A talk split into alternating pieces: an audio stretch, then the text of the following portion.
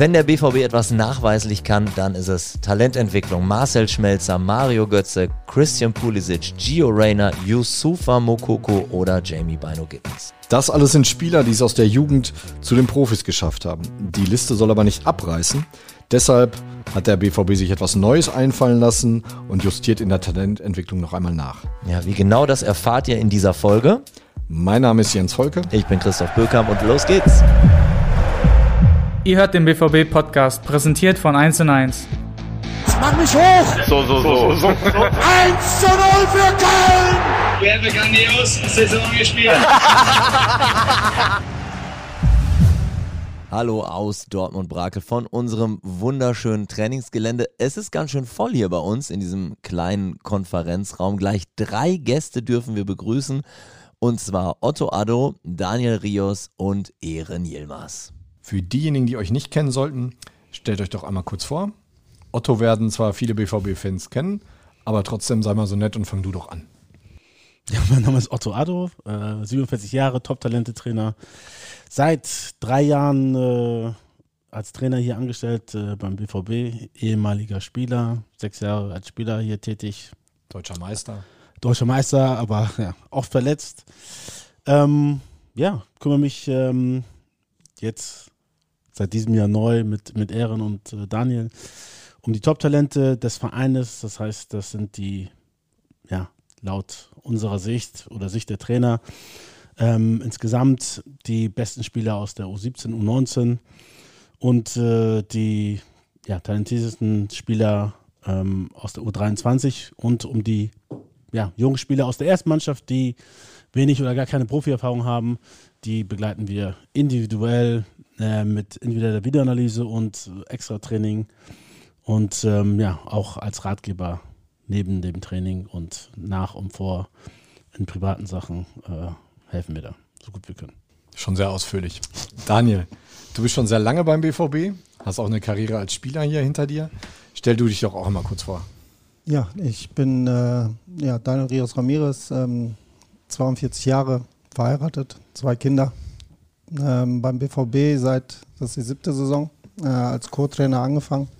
Und äh, ja, und diese Saison eben zusätzlich mit, äh, dass ich Otto unterstütze mit Ehren und, ähm, und davor ja in der U12 bei Borussia Dortmund angefangen bis zur U23 ähm, von 89 bis 98 hier in der Jugend und in der U23 äh, gespielt. Du bist zweimal Deutscher Meister als Spieler geworden, ne? Ich bin äh, dreimal. Dreimal, ach ja, U17 auch noch, stimmt. U17 und zweimal U19 und als Co-Trainer jetzt äh, auch dreimal. Mit der U19. Mit der U19, Deutscher Meister. Ehren, viele BVB-Fans kennen dich aus unserer Doku Dream Chasers, die äh, ihr übrigens auch nach wie vor bei YouTube sehen könnt. Kann ich immer noch wärmstens empfehlen. Damals warst du Co-Trainer der U19, hm, aber du hast noch äh, viel mehr beim BVB gemacht. Erzähl mal. Ich bin Ehren Yilmaz, 37 Jahre alt, bin seit ähm, ja, im Oktober 2016 dazugekommen, quasi zeitgleich mit Daniel Rios, ähm, als einige Stellen hier frei geworden sind, nachdem Hannes Wolf den Verein verlassen hat ähm, und hier ein bisschen was umgebaut wurde, sind wir dazugekommen. Ähm, und ich habe angefangen als U17-Co-Trainer, das habe ich auch eine lange Zeit gemacht, parallel auch im Scouting gearbeitet, drei Jahre lang für die Profis gefahren und dann muss ich sagen, war es ein bisschen wild. Gepi war Fußballlehrer, habe ich das relativ viel dann übernommen, genauso wie ein halbes Jahr als Gepi drüben bei den Profis war. Ähm, zwischendurch habe ich auch das Glück gehabt, den Fußballlehrer zu machen und seit jetzt, seit diesem Sommer bin ich dabei im Top-Talente-Trainerteam quasi mit Daniel und Otto. Ihr kümmert euch jetzt also zu dritt um die Förderung der Top-Talente. Bislang hat Otto den Job ja alleine gemacht. Warum ging das so nicht mehr weiter, Otto? Ja, irgendwie geht es natürlich immer. Es war insbesondere schon in der letzten Saison relativ viel. Ähm, in der Saison davor, aufgrund Corona, konnte ich das doch, also war jetzt nicht ganz so viel zu tun, weil die Jugend auch teilweise nicht gespielt hatte. Ich habe es in der letzten Saison dann extrem gemerkt, dass es schon sehr, sehr viel war, dass ich dann auch mal drei Wochen keinen Tag Pause hatte oder so.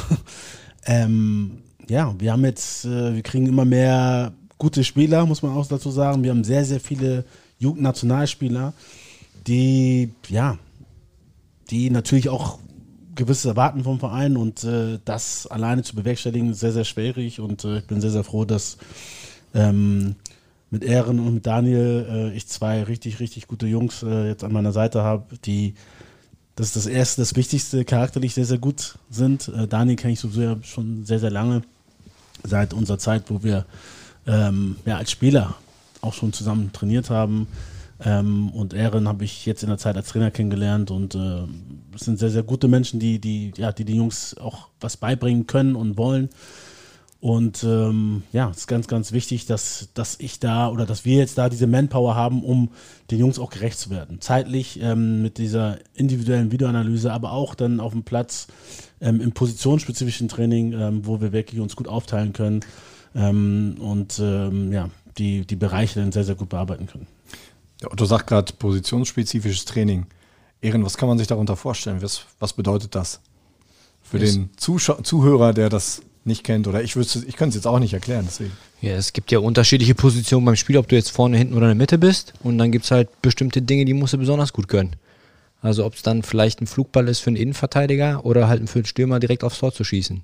Also da sind dann unterschiedliche Kriterien gefordert und Fähigkeiten, die man haben sollte und die du auch weiterentwickeln kannst. Und da ist es halt dann schon unterschiedlich. Ein Stürmer bräuchte jetzt nicht unbedingt so einen diagonalen Flugball wie ein Innenverteidiger. Und das sind halt kleine Unterschiede, die wir dann trainieren können. Also kann man sagen, Daniel, wir trainieren dadurch noch individueller mit den einzelnen Spielern. Ja, zusätzlich natürlich zum Mannschaftstraining kann man dann die Zeit, wo wir die Jungs dann äh, in den Positionen haben, einfach auch äh, viel mehr über Fußball sprechen, ähm, viel mehr auf äh, Details achten, ähm, wo, wo die Zeit einfach mit der Mannschaft, ähm, wenn man in der Mannschaft trainiert, äh, da vielleicht ein bisschen ähm, ja, hinten dran bleibt. Und deswegen ist es extrem wichtig, dass wir da die Zeit, die wir dann mit den Jungs individuell trainieren können, dann einfach auf viele Kleinigkeiten achten können, mit denen darüber reden und auch äh, trainieren können, damit sie da besser werden. Hättest du dir als Spieler so etwas gewünscht, dass äh, sich jemand noch ein bisschen mehr Zeit nimmt, dass du nochmal eine Trainingseinheit mehr hast die Woche oder zwei, wo du nochmal ein bisschen mehr an deinen Schwächen arbeiten kannst und an den Stärken? Rechter Fuß zum Beispiel. Genau, rechter Fuß zum Beispiel. Ja, natürlich. Damals hat man jetzt, äh, glaube ich, hat keiner daran gedacht. Ähm, da war es einfach, man, äh, man ist zum Training gekommen, äh, man hat sich sowieso, sowieso vielleicht vorher sogar getroffen ähm, und äh, hat dann noch ein bisschen gekickt vor dem Training. Ähm, jetzt ist es eben anders und ich glaube, dass, es, ähm, dass es extrem wichtig ist. Ähm, und äh, und man, man merkt es. Ich habe es äh, selbst als Co-Trainer, wenn man mal die ein oder andere Übung, äh, ich weiß noch am Anfang hier die Viererpassübung, die wir mit Benny immer gemacht haben und Gabi hat sie auch gerne gemacht. Ähm, da habe ich schon relativ schnell gemerkt, dass ich auf einmal mit den Rechten doch sogar einen Flugball hinkriege, äh, weil ich das ein paar Mal öfters gemacht habe. Und, äh, und, und darum geht es dann auch, dass die Jungs da einfach äh, an den Schwächen, aber auch an den Stärken dann einfach nochmal äh, individuell trainiert werden. Kommen wir nochmal zu euch. Wie ist denn die Woche dann bei euch gegliedert? Wie oft macht ihr das Training mit den, mit den Jungs? Es ist in der Regel so, dass ähm, das Training für die, für die ja, Jungs von der, von der ersten Mannschaft eher so aussieht, dass wir, das ist relativ schwierig zu steuern, dass er so aussieht, dass wenn es die Möglichkeit gibt bei der ersten Mannschaft nach dem Training, vor dem Training oder währenddessen, wo wir ja, wenn wir jetzt irgendwie 10 gegen 10 spielen und wir sind dann doch ein paar mehr, dann, dann tauschen wir auch mal durch, gerade bei den jungen Spielern und dann nehme ich sie mir und versuche dann äh, in ihren ja, Nachschwächen, Stärken, Schwächenprofil da ein bisschen daran zu arbeiten, gerade an den Schwächen. Ähm, das sind dann auch oft die Dinge, die sie nicht so gern mögen, dass wir dann da trainieren und ansonsten machen wir einmal die Woche mittwochs ähm, ähm, unser Talentetraining. Ähm, wir haben ja Kooperation mit den Schulen, wo wir die Jungs äh, mittwochs morgens um 8 Uhr rausbekommen aus der Schule und wir dann eine Stunde trainieren. Wir haben dann bestimmte Themenblöcke, wo wir äh, Dinge, ähm, die dann sozusagen in der Periodisierung auf dem, auf dem Plan stehen, immer wieder trainieren, ähm, wo das Training dann darauf aufgebaut ist, jetzt ich sag mal für Mittelfeldspieler, haben wir aktuell ähm, Orientierung, Aufdrehen ähm, und so ist dann, sind dann die Passübungen aufge, aufgebaut, wo sind dann auch äh, ja, das, das, das Spiel zum Schluss aufgebaut, dass sie sehr, sehr viele Wiederholungen haben im ähm, ja, zwischen Linien kommen, aufdrehen, orientieren. Und die Innenverteidiger haben dann immer wieder zwischen die Linien passen, Passfenster erkennen, aber auch in der Defensive sozusagen auch die Räume schließen. Das haben die Mittelfeldspieler dann auch. Und dann haben wir Spielformen, wo sie sehr viele Wiederholungen haben ähm, und für die Stürmer dann immer wieder in die Tiefe gehen oder den Ball abschirmen, abklatschen, äh, klatschen lassen und dann wieder in die Tiefe gehen, um aufs Tor zu kommen. Und ähm, ja, ich denke mal, ähm, äh, wir sind davon überzeugt, je häufiger, ich meine, das ist klar, je häufiger etwas machst, je häufiger du in Situationen kommst, wo du dich entscheiden musst, ähm, desto bessere Entscheidungen triffst du. Und deswegen sind dann in der Regel auch erfahrene Spieler natürlich besser in ihren Entscheidungen, weil sie es einfach häufig gemacht haben. Und ähm, die, die Jungs versuchen wir dann halt so früh wie es möglich noch in, da reinzubekommen, dass sie in der Zukunft oder für die Zukunft bessere Entscheidungen treffen. Erin, erzähl mal, wie teilt ihr euch denn jetzt untereinander eine Woche auf und wer von euch hat welche Schwerpunkte? Also grundsätzlich ist es so aufgeteilt, dass vor allen Dingen Otto bei jeder Profi, bei jeder Profitrainingseinheit dort vor Ort ist. Ähm, bei der U23 dementsprechend ein bisschen weniger, weil die parallel trainieren. Ich bin dann häufig dann, ich versuche es ein bis zweimal die Woche bei der U17 oder U19 beim Training halt dabei zu sein, ähm, aber mehr in der Beobachterrolle. Parallel läuft es natürlich dann auch, dass wir dann die Trainingseinheiten und die Spiele natürlich schauen. Das heißt, wir teilen uns auf, dass wir alle U17, U19 Spiele schauen, zusätzlich zu U23 zu den Profispielen. Und ansonsten bieten wir halt dann noch zwei bis dreimal die Woche die Individualtrainingseinheiten an. Da geht es aber eher darum, dass vor allen Dingen die Spieler, die auch zeitlich verfügbar sind, die Trainingseinheit dann bekommen können. Das heißt, Spieler, die jetzt aus der Schule gerade raus sind, dass man mit den Vormittagseinheiten macht oder Spieler, die relativ früh aus der Schule kommen können, dass die dann nochmal eine Zusatzeinheit bekommen. Aber da geht es eher nicht um Belastung, sondern um 30 Minuten, um Positionstechnik. Beispiel Stürmer, wie ich den Fuß vielleicht richtig halten kann, um den ersten Pfosten direkt zu bespielen, wenn eine Flanke kommt, oder wie ich einen richtigen Laufweg wählen kann, um vom Gegner wegzukommen. Das sind dann Kleinigkeiten. So sind wir relativ gut aufgeteilt. Daniel unterstützt quasi alles drumherum, sowohl die Spieler halt am Wochenende, wenn wir die Live-Text setzen und ähm, die Individualanalysen dann für Montag vorbereiten, genauso wie bei der Trainingseinheit von der U17 und U19. So teilen wir uns das ganz gut auf. Also Thema Live-Text, da geht es ja dann um, um Videoanalyse des Spiels. Ähm, das ist ja ein wichtiger Teil eurer Arbeit, dass die Jungs sich ihre Szenen nochmal angucken können. Ähm, wo ist denn da euer Limit? Wie viele Spiele kann man sich an einem Wochenende ansehen und dann auch noch zeitnah analysieren? ja, also jetzt in der ersten Zeit ist es schon wichtig für uns, dass wir mh, mm, ja alle so ein bisschen auf einen gemeinsamen Nenner kommen. Ähm, das heißt, wir gucken alle in der Regel, versuchen wir vier Spiele zu gucken damit wir ähm, auch zusammenfinden. Ähm, klar habe ich meine, meine Arbeitsstruktur gehabt. Ähm, sehr, ja, vorher alleine vier Spiele geguckt. Entweder war ich live dabei, wenn nicht, habe ich die mir runtergeladen und analysiert. Und ähm, diese Struktur behalten wir jetzt weiter fort. Ähm, wichtig ist ähm, für uns ähm, oder für mich dann, dass ich auch gucke, ja, was sieht Ehren, was sieht äh, Daniel, ähm, ich kann selber auch sehr, sehr viel lernen, weil sie auch sehr, sehr viel Input bringen für mich. Das heißt, wir gucken jetzt alles am Anfang parallel und werden dann nach der Zeit ähm, viel mehr auch aufteilen, dass wir nicht, nicht, nicht alle alles gucken müssen.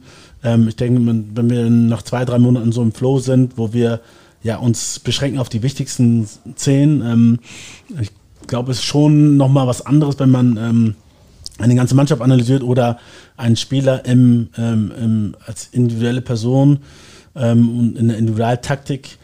Ähm, und da müssen, glaube ich, wir auch alle erstmal zusammenfinden. Das ist ganz, normal und äh, ja, nach, nach zwei, drei Monaten glaube ich schon, dass wir dann weniger, weniger gucken werden.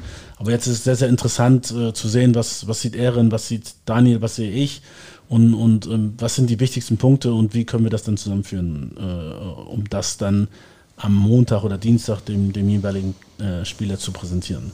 Und äh, wie gesagt, ich habe da sehr, sehr große Unterstützung jetzt, äh, insbesondere auch äh, gerade jetzt mit Ehren, ähm, weil er keine Mannschaft aktuell hat. Daniel hat ja noch die U19 dazu, ähm, was schon, was dann natürlich sehr, sehr viel Arbeit für ihn ist.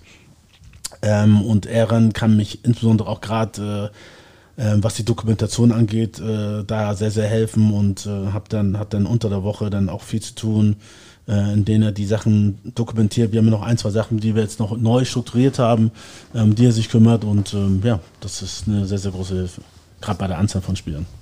Ihr habt es mit Teenagern zu tun, die oft auch weit weg von zu Hause wohnen.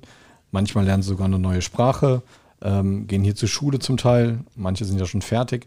Ähm, das richtet sich vor allem an dich, Daniel, weil du ja auch noch eine Mannschaft hast mit der U19.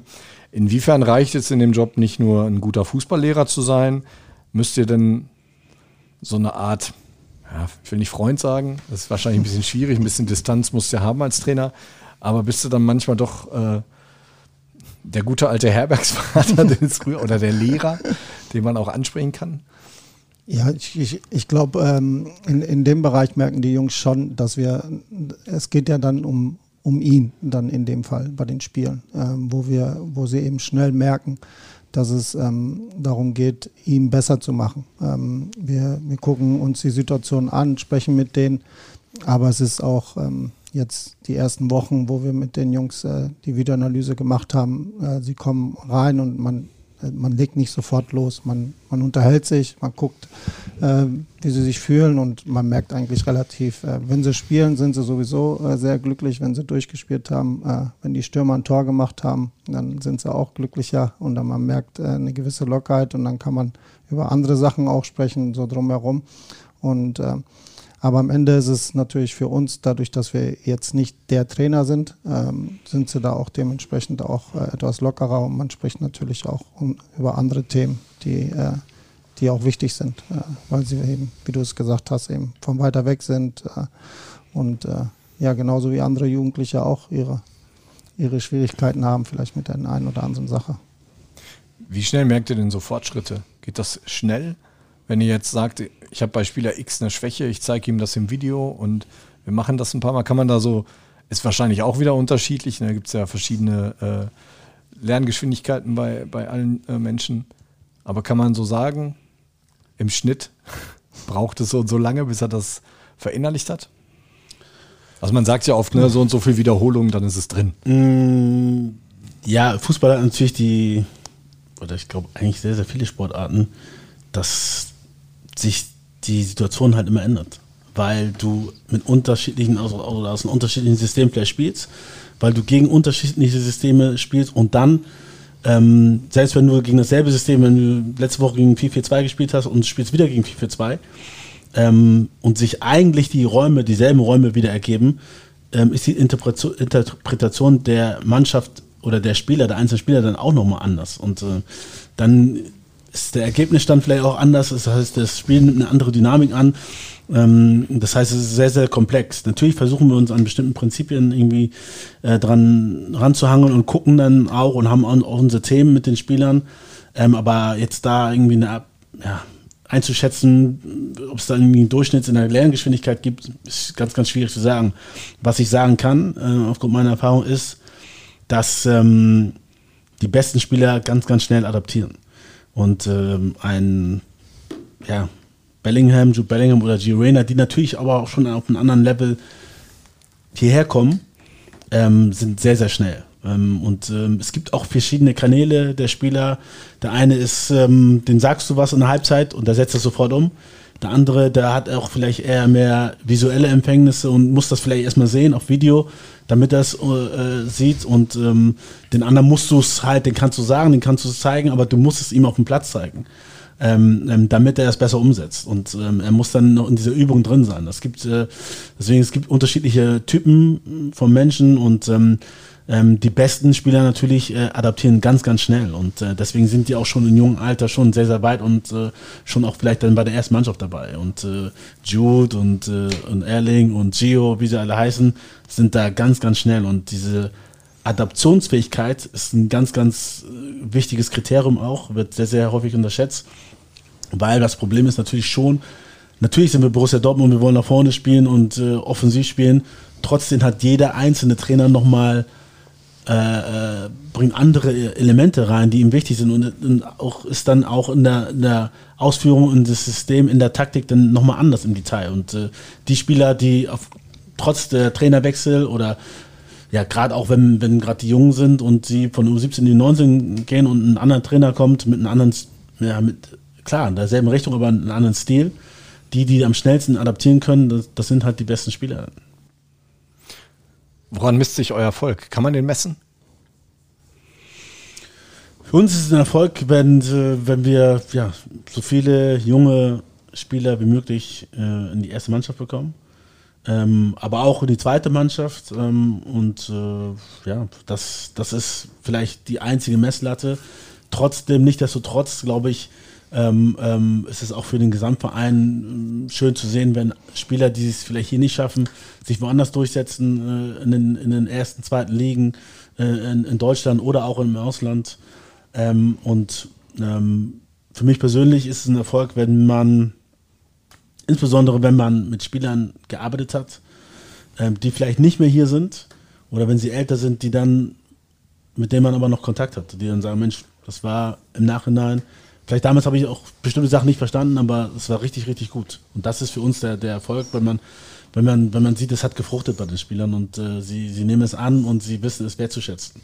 Ähm, es ist in der Messbarkeit insgesamt ganz, ganz schwierig, weil nicht wir, nicht nur wir an den Spielern arbeiten, sondern ähm, die, unser Sportdirektor mit den Spielern, die sportlichen Leiter, ähm, ganz, ganz viele Trainer äh, äh, in der Jugend vorher mit den Spielern gearbeitet haben, ob das jetzt in Dortmund war oder vom anderen Verein und der aktuelle Trainer natürlich und das Trainerteam mit ihnen arbeitet und äh, ähm, wir sind dann vielleicht auch nur ein, zwei Prozent. Ähm, können auch die entscheidenden ein, zwei Prozent sein, weil wir natürlich schon sehr detailliert mit den Jungs arbeiten. Aber ähm, ich glaube, es ist schwierig, messbar äh, äh, zu sagen, das und das liegt jetzt nur an uns, äh, weil da sind ganz, ganz viele beteiligt. In erster Linie natürlich auch äh, die Eltern der Spieler, die Erziehung, ähm, ähm, diese, die Lernfähigkeit, ähm, Kritikfähigkeit, ganz, ganz viele Sachen, die vorher schon äh, den Jungs mitgegeben wurden. Und da hat jeder seinen Anteil dann dabei. Wollt ihr das noch ergänzen? Eigentlich hat Otto alles gesagt. Alles, alles, alles gesagt. Ja, ich, wie Otto gesagt hat, ich glaube, äh, dass es einfach wirklich äh, Prozente sind, die wir dann noch dazugeben. Aber ich glaube auch äh, in erster Linie freuen wir uns am meisten natürlich, wenn sie bei uns im Stadion spielen. Aber ich glaube, dass es auch ein Erfolg ist, wenn wir, wenn wir einfach Spieler sehen, die hier jahrelang ausgebildet worden sind und dann woanders äh, in der zweiten Liga äh, und dann irgendwann in der ersten Liga spielen, dass wir uns, äh, ich freue mich, äh, Amos Pieper war einer der ersten, den ich hier kennengelernt habe äh, in der Jugend, als ich hier angefangen habe.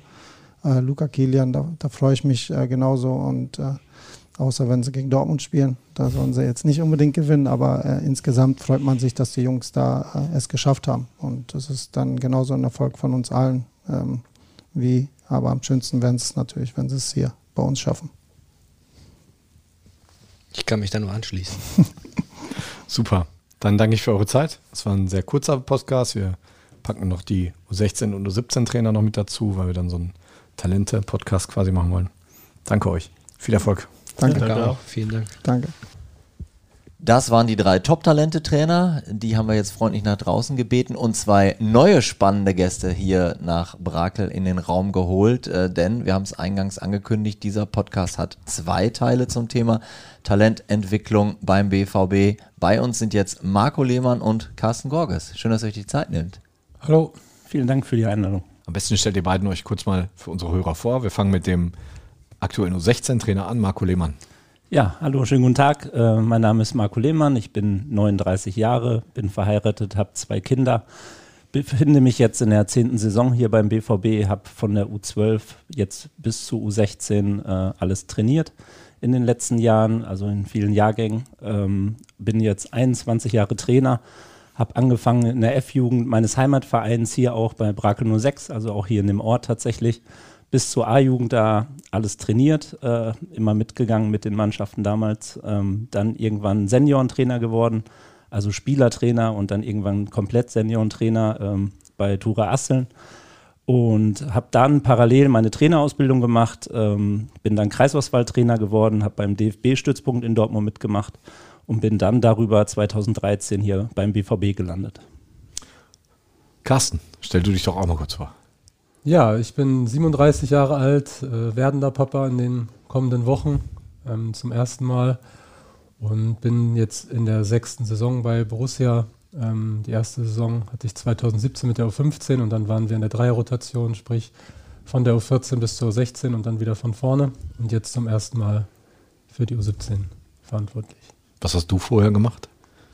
Äh, ich habe studiert, habe in Bochum äh, Sport studiert und in Heidelberg ähm, noch einen Masterstudiengang ähm, dran gehängt, der sich halt um das Thema der Talentfrage im Kindes- und Jugendalter ähm, beschäftigt hat. Genau. Du hast auch schon vorher ähm, andere Vereine trainiert, oder? Genau, ich war zwei Jahre beim VfL Bochum in der U13 und in der U14 und ähm, parallel zu meiner Studienzeit in Heidelberg war ich drei Jahre beim SV Sandhausen, U12, 13, U14 und ein Jahr parallel noch bei Hoffenheim in der U16 als Videoanalyst unter Marcel Rapp. Und fußballerisch groß geworden bist du im Norden, ne? das ist korrekt. Das ist. Du hast ja, äh, kommst aus einem Ort, wo eine BVB-Legende auch herkommt. Ja, genau. Also ich komme aus Nibel. Ähm, ja, einige kennen es vielleicht, wenn sie mit dem Autozug ähm, nach Sylt übersiedeln wollen, dann müssen sie in Nibel auf den Zug aufsteigen und dann über den Hindenburgdamm nach Westerland. Und ähm, genau, aufgewachsen ist dort auch Bodo Schmidt, der hier in den 90ern seine ja, glorreiche Zeit quasi hatte mit zwei deutschen Meisterschaften. Und sein Vater war auch ähm, mein erster Jugendtrainer und Sportlehrer. Deswegen gibt es da nicht nur eine ja, Beziehung, sage ich mal, aus dem Ort zu kommen, sondern auch eine kleine Verbundenheit. Ich glaube, der wohnt wieder da oben, ne? Kann das sein? Genau, richtig, ja, der ist Ja. wieder zurück. Weil den haben wir nämlich neulich mal besucht mit der Kamera und das sah dann so Am Deich. Nibelmäßig aus da. ja, genau. Ich habe das Video gesehen am Deich. Ja. War auf jeden Fall ganz nett. Hat einen kleinen Einblick gegeben von der Region. Und Bodo war dann auch mein erster äh, Seniorentrainer, also bei Flensburg Ah, okay. 08. Genau, da war er Spielertrainer und dann hat er mich rübergeholt. Da schließt sich quasi der Kreis jetzt, wo du hier bist. Ja. Wenn man so will. Ja, wir haben euch eingeladen, ähm, weil es auch bei euch eine Veränderung gibt. Also vorher beim ersten Teil haben wir darüber geredet, dass Otto jetzt nicht der einzige Top-Talente-Trainer ist, sondern sich jetzt zwei an seine Seite geholt hat. Ähm, und auch bei euch, ich sag's jetzt mal in, in einem Satz, hat sich die Zuteilung ähm, geändert. Erklärt doch mal jemandem, der da jetzt gar keine Ahnung hat, was hat sich bei Borussia Dortmund, welche Entscheidung gab es für euch betreffend und äh, warum war die nötig, eurer Meinung nach? Also in den letzten Jahren war es eben so, dass Carsten und ich für den U14 bis U16-Bereich zuständig sind oder gewesen sind. Ähm, Also das heißt, ihr habt die Mannschaften von der U14 an bis zu U16 begleitet, ihr habt die Genau. drei, Jahr, drei Jahre trainiert. Genau, ähm, es war natürlich so, dass gerade im U14 und U15-Bereich dann auch die Kader immer nochmal optimiert werden, der eine oder andere Spieler dazukommt und dann hat einfach die Vergangenheit gezeigt, dass es sinnvoll ist, dass die Jungs sich nicht jedes Jahr an einen neuen Trainer gewöhnen müssen, dass der Trainer einfach mitgeht, dass ähm, der Trainer das einfach über einen langen Zeitraum begleitet und ähm, jetzt mit der Veränderung, dass Sebastian Gebhardt in den Profibereich gewechselt ist, jetzt Co- Co-Trainer bei Edin geworden ist, ist es jetzt einfach so, dass der Verein sich dazu entschieden hat, dass wir jetzt den U14 und U15-Slot haben und eben den U16 und U17-Slot, den wir beide jetzt betreuen. Ähm, genau, und da sind wir jetzt aktuell in der Anfangsphase. Also für diejenigen, die das nicht so kennen, die U14 und U15 sind die C-Junioren, die, der Jungjahrgang quasi die C2 und der Altjahrgang die C1 und äh, dann bei U16 und U17 reden wir dann schon den, von den B-Junioren, also die B2 sozusagen als U16 und die B1 als U17.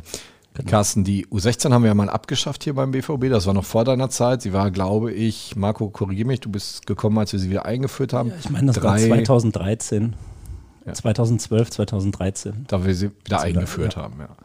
Ähm, welchen positiven Effekt, Carsten, siehst du nach der Wiedereinführung der U16, dass man das wieder gemacht hat?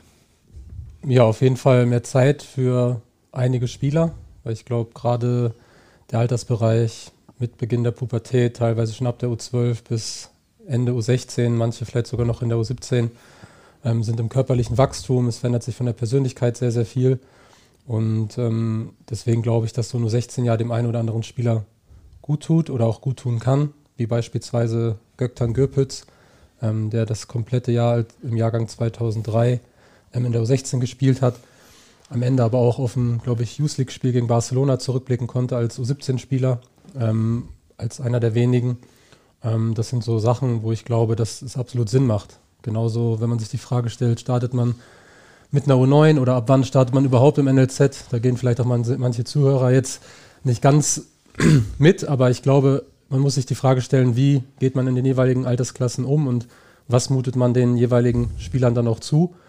Und ich glaube, es ist schon sinnvoll, weil es halt eben Verläufe gibt von U9-Spielern, die es durchgängig bis zu den Profis schaffen. Aber ich glaube auch klar da ist, dass man das nicht vorhersehen kann, sondern muss die Kinder und Jugendlichen da abholen, wo sie sind. Und ich glaube, gerade von der U15 zur U16, da haben wir eben noch Spieler, die sind körperlich zurück, sie sind retardiert und wir haben Spieler, die schon körperlich komplett ausgewachsen sind. Und wenn es dann um die ja, Selektion geht der einzelnen Kader, dann war es, glaube ich, ein Schritt zu früh, dass man sagt, wir, in, wir wollen nicht mehr mit der U16 ähm, weitermachen, dass man es entfernt und hat sich dann zum Glück wieder dafür entschieden, weil es halt eben auch dann jetzt in der retrospektiven ja, Betrachtung einfach so ähm, ja, bewerten lässt, dass viele Spieler da einen guten Verlauf nehmen. Hat das dazu geführt, als wir die U16 nicht mehr hatten, dass man dann eher auf die körperlich weiteren Spieler gesetzt hat und dadurch die Spieler, die einfach noch dieses Jahr brauchten, ähm, weniger Chancen hatten, überhaupt weiterzukommen, Marco? Ähm, ja, mit Sicherheit. Und du hast ja einmal das Problem, dass dann eben ähm, in der U17 zwei Jahrgänge zusammenkommen. Und dadurch eine, hast du eine Fülle an Spielern. Du hast 20, sag ich mal, in dem einen Jahrgang, 20 in dem unteren Jahrgang. Ähm, das heißt, du musst aus den 40 erstmal 25 machen. Da fallen natürlich schon einige runter, die vielleicht aber eben mit dem Jahr, was Carsten gerade sagt, nochmal wachsen können und die, nächste Schritte, die nächsten Schritte gehen können. Ähm, und genauso ist natürlich dann eben, dass auch natürlich die retardierten Spieler halt häufig dann runtergefallen sind. Und so ist es einfach perfekt, auch wie wir das jetzt gerade haben, dass dann schon die Top-Talente aus der U16 schon in der U17 spielen und wenn sie eben oben nicht spielen, dann spielen sie in der U16 und so ist es einfach, dass wirklich alle Talente wirklich jede Woche Spielzeit bekommen und wir einfach alle Top-Spieler am Laufen haben jedes Wochenende und sich da jeder Spieler zeigen kann und Spielzeit ist natürlich elementar wichtig für die Entwicklung und das ist damit einfach überragend gewährleistet. Die U17 spielt in der U17 Bundesliga, die U16 spielt in der Regionalliga. U17 Westfalenliga. In der Westfalenliga spielen sie, mhm. okay. Die ähm, da treffen sie dann aber auch auf Ältere, ne? Das ist korrekt. Genau, also man hat zwar die U16-Mannschaften von Schalke, ähm, VfL Bochum und äh, dieses Jahr von Paderborn dabei, aber der Rest äh, besteht dann halt aus U17-Mannschaften, genau. Also Vereine.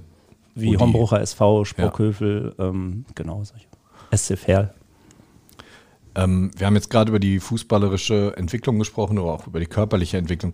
Gibt es etwas, was ihr euren Spielern in diesen zwei Jahren, die ihr jetzt habt, auf jeden Fall mitgeben wollt? Sowohl was Persönlichkeit, das ist sicherlich noch ein bisschen weiteres Feld, aber vor allem auch fußballerisch, Carsten. Ja, selbstverständlich will man ihnen so viel wie es geht äh, mitgeben, aber ich glaube, da wir relativ früh Klarheit haben, welche Jahrgänge ähm, wir trainieren, können wir uns auch immer mit den Jahrgängen frühzeitig ähm, beschäftigen. So ist es jetzt auch schon so, dass ich weiß, ich werde nächstes Jahr den jetzigen U15-Jahrgang trainieren in der U16. Das Jahr darauf dann in der U17 auch wieder eine Verantwortung haben für die 2009er, wo vielleicht dann auch die ähm, zu dem Zeitpunkt dann aktuell besten Spieler auch schon diesen Sprung machen von der U15 direkt in die U17. Ähm, es war ja auch so gedacht, dass ich eigentlich jetzt mit der U14 weitermache, deswegen kenne ich den Jahrgang ähm, 2009 auch schon ganz gut. Aber trotzdem ist es halt so, dass man sich frühzeitig einen Überblick über die Jahrgänge verschafft und dementsprechend auch wie ich es gerade schon gesagt habe, die Jungs auch da abholt, wo sie dann stehen. Deswegen ist es nicht so, dass ich mit meiner Käseglocke komme und jetzt sage, hey, das ist das, was ich jetzt unbedingt mit den Jungs machen muss und möchte, sondern ich versuche sie halt eben da abzuholen, ähm, wo, sie, wo sie stehen. Also, in, also individuell, wie als Gruppe, aber auch sicherlich als, als Mannschaft. Und es geht jetzt einfach darum, so die, die Lücke dann zu 19 irgendwo dann auch zu schließen, dass dort die Übergänge so ja, weich wie möglich am Ende sind und dass wir auch da nach oben, wir aber auch dann mit Marco gemeinsam eine gute Kommunikation haben, gute Absprachen haben, dass eben die Spieler auch auf den Platz kommen und ähm, nicht, dass man in so Königreichen denkt und die U16 hat 20, 25 Spieler, die U17 auch, dann werde ich irgendwo keinem gerecht. So, und ich glaube, so mit einem etwas kleineren Kader im gesamten B-Jugendbereich kann man das ganz gut auffangen, was die Spielzeit ähm, betrifft. Man kann sich gute Sachen einfallen lassen, dass jeder eben durch Training, wie aber durch Spiel auch gefördert werden kann. Wir hatten das auch mit den Top-Talente-Trainern vorhin, dass es schon auch viel individueller ist heutzutage. Also es war ja früher, du hast die Käseglocke gesagt, das war ja ganz früher, äh, als ihr vielleicht noch jung wart, war das ja häufig so, nicht immer. Äh, also man trainiert heute schon wesentlich individueller. Man holt die Jungs da ab, wo sie sind. Und das kostet aber auch viel Zeit für euch, Marco. Ja, absolut. Ähm, man sieht das ja immer daran, dass die Stuffs auch immer größer werden. Ne? Also mit Co-Trainer, Co-Trainer Videoanalyse, dann hin und wieder da noch ein Co-Trainer, ein Videoanalyst. Ähm, in allen Bereichen sind wir da top aufgestellt. Ähm, heißt aber natürlich auch, die Jungs, die hier Profi werden wollen, die müssen halt hart arbeiten und die brauchen natürlich auch mehr Einheiten. sei es auf dem Platz oder neben dem Platz, als andere Spieler. Und äh, das wollen wir halt gewährleisten. Und da haben die natürlich dann schon auch bei uns in der U16, in der U17 fünf Trainingstage abends plus Frühtraining plus Extra-Training, was Krafteinheiten eingeht, äh, plus äh, Videoanalysen, plus äh, ja, was man sich alles vorstellen kann. Ne? Jeder Spieler hat einen eigenen Entwicklungsplan, wo wir daran arbeiten, nochmal zusätzlich zum Mannschaftstraining und da wollen wir die Jungs halt eben optimal begleiten und optimal fördern. Habt ihr es eigentlich auch damit zu tun, dass die Jungs gerade in dem Alter, über das wir reden, mal so Leistungseinbrüche haben, Schwankungen haben, wenn ich sage jetzt mal, die einen Wachstumsschub haben. Man hört das immer wieder von, von gestandenen Profis, die sagen, ja, in dem Alter bin ich plötzlich irgendwie 15 Zentimeter gewachsen und musste Dinge nochmal ganz neu lernen, weil mir das plötzlich einfach nicht mehr so leicht gefallen ist. Also müsst ihr auf sowas auch Rücksicht nehmen, dass jemand, der vielleicht vor einem Jahr noch ein absoluter Leistungsträger war, plötzlich dann auch mal was verstolpert, um es jetzt mal ganz frei zu sagen. Ja, auf jeden Fall, weil es nicht nur der koordinative Faktor ist, der da mit reinspielt, sondern als Folge dessen steigt auch ein Verletzungsrisiko. Ähm, ich glaube, wenn die Belastung, was passenden Torschuss angeht, gerade in solchen sensiblen Wachstumsphasen, muss man vielleicht den Spieler auch manchmal bremsen. Ähm, gegebenenfalls auch mal rausnehmen aus dem Training, ähm, weil es sonst vielleicht ja, zu Entzündungen kommen kann oder zu Überlastung. Und da muss man ja eine gute Absprache haben eben zu seinem Staff, zum Physiotherapeuten, zum Athletiktrainer. Und man muss den Spieler auch sensibilisieren, dass es nichts Schlimmes ist, sondern dass das etwas ist, was ja gekommen ist, aber auch wieder geht, was, ist Grund, was ja auch grundsätzlich für den Spieler positiv ist, wenn er wächst. Aber es dauert dann halt eben seiner Zeit, äh, bis er das wieder auffängt. Und ich glaube, das ist dann halt so ein Zusammenspiel aus allem, dass, dass man das jedem bewusst macht und auch manchmal da dann ja nicht schneller an dem oder nicht an dem Gras zieht, dass es irgendwie schnell vorbei ist, sondern man muss halt eben die Zeit mitgehen. Und das kann man gar nicht genau sagen, wie lange es geht, sondern das ist wirklich auch ein ganz individuelles. Wir haben das die drei ähm, Top-Talente-Trainer gerade auch schon gefragt. Inwiefern ist es auch für euch wichtig, nicht nur gute Fußballlehrer zu sein, sondern vielleicht, ich nenne es jetzt mal so eine Art väterlicher Freund zu sein, weil es ist ja auch eine aufregende Lebensphase. Ihr habt es gesagt, ihr habt es mit Heranwachsenden, mit Pubertierenden zu tun, die noch dazu dann hier bei Borussia Dortmund spielen, also einem Verein, wo wahrscheinlich auch unglaublich viel Hoffnung, Leistungsdruck von außen auf dem Kessel ist. Also wie nehmt ihr das wahr? Wie viel müsst ihr auch außerhalb von Passen, Schießen, Kopfbällen mit den Jungs arbeiten? Am Ende ist es natürlich eine Riesenverantwortung, weil man hat die Jungs hier und ähm, ich glaube, bei Carsten sind es bestimmt über 50 Prozent, die hier wohnen, äh, sei es im Jugendhaus oder bei Gasteltern, bei uns auch schon eine ganze Menge. Ähm, und man hat halt eben nicht, wie vielleicht beim normalen Verein, wie ich das bei meinem Heimatverein hatte, die Spieler, die abends von ihren Eltern zum Training gebracht werden und dann wieder abgeholt werden, wo man dann wirklich vielleicht im Rechteck denkt in dem Moment. Aber ähm, ja, jetzt ist es so, man hat einfach die Verantwortung als Verein und natürlich auch vor allem als Mannschaftstrainer für die Jungs. Ähm, und man begleitet sie, sei es bei Schulproblemen, bei privaten Problemen, bei Problemen äh, im sportlichen Bereich. Und man versucht einfach für die Jungs da zu sein und man versucht, glaube ich, ein familiäres Umfeld zu schaffen und eine Atmosphäre im Team, mit dem Trainerteam, aber auch mit den Mitspielern, die untereinander wirklich aufeinander aufpassen, ähm, dass wir einfach ganz, ganz früh mitbekommen oder unserem pädagogischen Team, äh, wenn irgendwas nicht stimmt und äh, dann wirklich da alle dran arbeiten, dass die Jungs sich wohlfühlen, weil das die Grundvoraussetzung dafür ist, dass sie ihre Leistung bringen und dass sie sich entwickeln können. Und ich glaube, das ist so die Hauptarbeit, die wir im Trainerteam jeden Tag haben. Ja, ich glaube zusammengefasst, das kann ich mit dem Begriff sich kümmern. Also, dass man sich um die Jungs wirklich kümmert. Man ist natürlich in erster Linie Trainer und das Trainersein findet auf dem Platz statt und da sind wir, glaube ich, am liebsten. Aber dann gibt es halt eben noch ganz viel drumherum. Marco hat es auch eingangs gesagt, hat schon ein paar ja, Problemfelder oder ein paar Felder genannt, um die wir uns auch noch kümmern. Ähm, beispielsweise jetzt heute beim Frühtraining ähm, holt man dann einen Spieler eben um 7.15 Uhr zu Hause ab, dass er halt hier trainieren kann. So, das ist dann nicht irgendwie etwas, was man sieht, was auch nicht jeder weiß, aber es gehört halt dazu, weil wir halt möchten, dass der Junge auf dem Platz steht und erstmal egal zu welcher Uhrzeit, das ist uns dann auch egal, hat dann vielleicht zehn Minuten Umweg zur Folge, aber das nehmen wir gerne mit, weil uns die Jungs das eigentlich auch dann in dieser Beziehung, die da aufgebaut wird, auch irgendwo dann mit, mit Leistung oder zumindest mit Einsatz dann auch zurückzahlen, finde ich. 7.15 Uhr zum Fußballtraining. Das war wirklich früher anders. Da hat sich wirklich viel getan, oder? Ja, aber das ist nur einmal die Woche, ne? Das, äh, dieses ja. Frühtraining mit den Schulen so besprochen. Ne? Okay. Ja. Wir haben ja vorhin noch mit den Top-Talente-Trainern gesprochen. Carsten, das ist ja dann eher äh, dein Bereich jetzt. Äh, wie wichtig ist das Top-Talente-Training für, für deine U17-Spieler, die da mitmischen? Ja, es ist auf jeden Fall eine Möglichkeit, sich wieder mit Jahrgangsälteren auch ja, vergleichen oder messen zu können, wo stehe ich. Ähm, es ist so, dass ich von den Trainern nochmal einen anderen ja, Input bekomme. Ähm, ich glaube, das ist auch gut, dass man weiß, da ist eine Konstante, die eine Bindung hat zum, ja, zur Profiabteilung. Ähm, parallel dazu trainieren wir auch mit unseren Jungs aus der U17 ähm, im Frühtrainingsbereich. Für mich ist wichtig, dass es kein geschlossenes System ist, sondern dass jeder weiß, er hat auch die Möglichkeit, wenn er sich positiv entwickelt, auch immer am Top-Talente-Training teilzunehmen. Klar, das ist schwer, das ist ambitioniert, aber genauso schwer ambitioniert ist es ja auch bei uns, diesen Schritt zum Profi zu gehen. Und wir glauben daran, deswegen trainieren wir auch gerne um 8 Uhr morgens und holen unsere Jungs um 7.15 Uhr ab, weil wir der Meinung sind, das erhöht die Wahrscheinlichkeiten der Spieler. Und ähm, deswegen glaube ich, dass es schon in so einen ja, gesamten Mehrwert hat. Weil ich glaube, wenn die Jungs, die dann in diesem Top-Talente-Training sind, auch wieder zu uns kommen ins, ins reguläre U17-Training, dann sind sie hoffentlich besser geworden. Und wenn sie dann besser sind, dann machen sie auch unsere Spieler letztendlich wieder besser. So.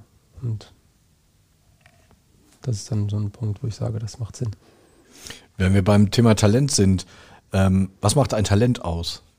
Kann man das kurz und prägnant zusammenfassen? Eigentlich hattest du mir mal versprochen, dass wir darüber einen eigenen Podcast machen vor einem halben Jahr, weil ich glaube, das kann man gar nicht so kurz ja. Ähm, ja, zusammenfassen, weil es wirklich, wenn man sich damit im Detail beschäftigt, sehr ja, umfassend ist. Aber ich glaube, wenn man es machen möchte, dann ist es halt mehr, als man letztendlich auf dem Platz sieht, weil man kriegt jetzt vielleicht auch durch den Podcast schon einen kleinen Einblick, was alles dazugehört. Und ähm, dann geht es darum, auch pünktlich zu sein. Ne? Wenn morgens um 8 Uhr das Training ist, aktuell haben wir noch Top-Bedingungen. Ne? Das Wetter ist gut, es spielt mit, es ist einigermaßen warm. Aber wenn wir mal das in zwei Monaten sehen, dann ist es vielleicht windig, regnerisch, kalt. Und dann muss man genauso mit der gleichen Freude, mit genau dem gleichen Einsatz auf dem Platz stehen. Und dass man ein Training nicht einfach nur so sieht, dass man Haken dran macht, dass man sagt, man hat trainiert, sondern man sollte auch versucht haben, das Maximale rauszuholen. Wenn Spieler zu uns kommen, die in ihrem, ich vergleiche jetzt mal mit einem großen Fisch im Teich, wenn sie ein großer Fisch in ihrem Teich sind und zu uns kommen und es schwimmen auf einmal ähnlich große Fische oder auch größere Fische in dem gleichen Teich, sich da zu behaupten, das ist natürlich auch mit, nicht nur mit Leistungen verbunden und mit Fußball verbunden, sondern da spielt auch der Kopf eine große Rolle, sich eben diesen Widerständen zu wehren. Wenn ich ja von einer geringen oder kleinen Leistungsklasse den Sprung mache in die U17 Bundesliga oder U15 Regionalliga, dann sind das auf einmal ganz andere Druckbedingungen. Das heißt, mein Fußball verändert sich vielleicht auch ein bisschen, die Härte verändert sich vielleicht ein bisschen. Und das auch schnell ausbalancieren zu können, das glaube ich, spricht für, für großes Talent, aber das letztendlich auch nachher in den Herrenbereich zu tragen, so, das ist auch ein großes Problem, was ich jetzt ja mit jedem Jahr, wo ich jetzt die Jungs rauswachsen sehe aus meinen ersten Jahrgängen, wie schwer es dann vielen fällt, so dort konstant auf gutem Niveau zu trainieren. Und sie müssen, glaube ich, auch die Geduld mitbringen, die ich auch gerade angesprochen habe, dass es halt eben nicht reicht, einmal gut in der Profimannschaft trainiert zu haben, sondern ich muss besser sein als die Profis. Und das muss ich dann vielleicht über drei Monate zeigen in jedem Training. Da reicht nicht eine gute Einheit, da reichen nicht irgendwie ein paar Minuten gute Kurzeinsätze, sondern da muss ich das wirklich jeden Tag zeigen. So, und da, glaube ich, ist ein Punkt, wo viele dran zu knabbern haben. Deswegen ist es nicht unbedingt das, was in den Beinen passiert und auch vor allem in den jungen Jahrgängen passierte, sondern immer so das, was so vor einem liegt, das zu nutzen. Hast du trotzdem sehr gut zusammengefasst. Also wir machen ja. die Folge noch, würde ich behaupten, aber äh, da war schon viel drin, auf jeden Fall. Was ich vielleicht mal verraten darf, hat Jens mir im, im Vorgespräch gesagt, ich kenne euch beide nicht so gut wie Jens und hat gesagt, ihr seid eigentlich sehr unterschiedlich in eurer Herangehensweise, auch im Lebenslauf, das habe ich ja jetzt auch gerade mitbekommen als Trainer. Trotzdem, wie sehr muss denn die Art und Weise, den Fußball, den ihr vermittelt, ähm, gleich sein mit, also man weiß ja von der U23, die tauschen viel mit den Profis aus. Da ist es schon wichtig, dass der Trainer der U23 einen ähnlichen Fußball vorbetet, als die Profis es haben. Wie sieht das denn bei euch aus mit der U19 oder vielleicht darunter? Ja, also erstmal, da sind wir natürlich noch ein bisschen weg. U23, da ist der Übergang natürlich relativ fließend. Ähm, also bei uns ist es eigentlich so, dass wir es als Ausbildungsplatz sehen für einen Spieler. Und ähm, wir bilden ja nicht nur für Borussia Dortmund aus, natürlich am aller, allerliebsten, das ist unser Ziel ja. jeden Tag. Aber wir bilden natürlich für die ganzen Profiligen aus in Europa mittlerweile. Und das ist ja echt eine ganze Menge, die da auch gerade so herumlaufen. Da freut man sich immer. Ähm, von daher äh, ist es natürlich für den Spieler einmal gut, wenn er unterschiedliche Trainertypen hat und vielleicht auch unterschiedliche Philosophien so in seinem Werdegang bei uns über die Jahre. Und ähm, unser Ziel ist es immer breit auszubilden, dass der Spieler also wie bei einem Ausbildungsplatz, wenn er die Jugend durchlaufen hat, einfach auf alles vorbereitet ist, sei es verschiedene Systeme, verschiedene Trainertypen, verschiedene Ansätze. Ähm, natürlich geht das dann immer mehr Richtung Profibereich, gerade dann natürlich A-Jugend U23, weil dann die, Wege natürlich kurz sind. Aber äh, gerade in den Jahren davor finde ich schon wichtig oder finden wir schon wichtig auch zu sagen, so, wir wollen breit ausbilden, wir wollen die Jungs auf alles vorbereiten. Und ähm, ich vergleiche das immer so ein bisschen mit der Ajax-Schule, wo dann äh, die Spieler zehn Jahre im 4-3-3 spielen und da drin ausgebildet werden, genau wie beim Profibereich. Ähm, aber was ist, wenn es dann nicht klappt und äh, sie dann irgendwann beim anderen Verein landen? Und das wollen wir halt eben nicht so, sondern äh, wir fahren da eben den anderen Ansatz, dass wir sagen, äh, wir wollen die Spieler dann auf den Profibereich vorbereiten, egal wo und natürlich am allerliebsten bei uns. Denn es gibt mehr als 433 da draußen, das äh, können wir festhalten. Das ist ja. richtig. Ja, Carsten, Marco, vielen, vielen Dank, dass ihr da wart. Das äh, Thema Talente nehmen wir uns nochmal vor, Carsten. Ähm, wir wünschen euch viel Erfolg, viel Spaß beim Training in der laufenden Woche und viel Erfolg bei den Spielen. Danke, dass ihr da wart. Vielen Dank. Ja, vielen Dank. Das war schon wieder. Hat's euch gefallen? Dann abonniert doch unseren Podcast bei dieser, Spotify, Apple oder Google und schickt uns eure Kommentare an podcast.bvb.de. Danke und bis bald.